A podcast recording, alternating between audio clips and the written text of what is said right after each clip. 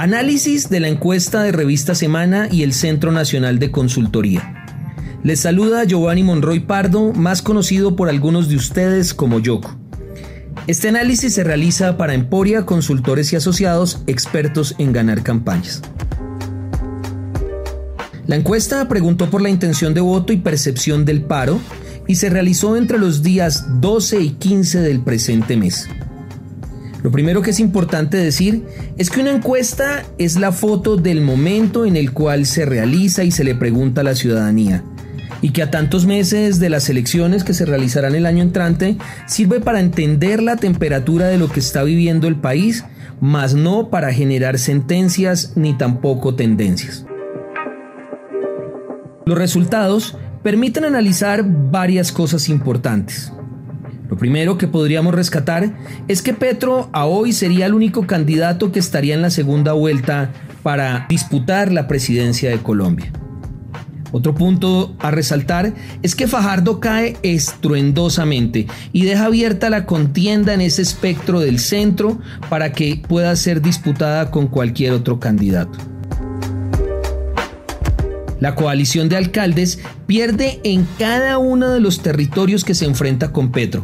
Recordemos que un grupo de exalcaldes decidió hacer un compromiso para entre todos elegir un candidato. Unos de la costa, otros del interior y así otros del valle, de Antioquia. Y en todas las regiones pierden con Petro, a excepción de la costa atlántica donde Alex Char y en Antioquia donde Fico Gutiérrez medianamente lo alcanzan a través de un empate técnico. La percepción ciudadana del mal manejo a la crisis por parte del gobierno nacional en cabeza del presidente Duque arrastra a todos los partidos políticos y no solo al centro democrático. Por el contrario, el centro democrático se sigue posicionando como uno de los partidos con mejor percepción o mayor número de seguidores, sin embargo, muy lejos de lo que antes podía ser la distribución partidista en Colombia. El 56% del país de los ciudadanos no se identifica con ningún partido político. El Comité del Paro, entre tanto, no es igual a las nuevas ciudadanías volcadas en la calle. Es decir, que es un reto adicional, porque definitivamente sí representan un sector de quienes están en, el paro, en las marchas, pero las grandes multitudes que están en las calles son movimientos ciudadanos que no se ven representados por el comité del paro. El hecho que no haya un candidato de centro derecha también distorsiona esta medición. Existe en el país un gran apoyo al paro y un profundo rechazo a la violencia. Para concluir, podríamos enmarcar en el bloque de ganadores a los jóvenes. El respaldo nacional a esa movilización bajo un concepto de un inconformismo generalizado por la ciudadanía identifica a los jóvenes en un respaldo nacional. Los perdedores, claramente los violentos el gobierno nacional y con él todos los partidos políticos y los actores políticos en general.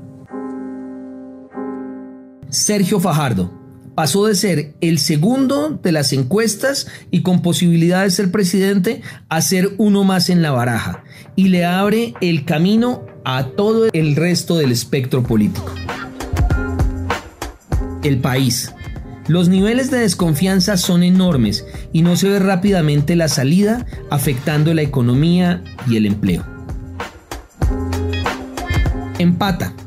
Gustavo Petro claramente empata. Mantiene la misma intención de voto que obtuvo en la primera vuelta en el 2018 y asume los más, pero también los menos, de ser visto como el principal promotor del paro luego de los jóvenes y como actor político.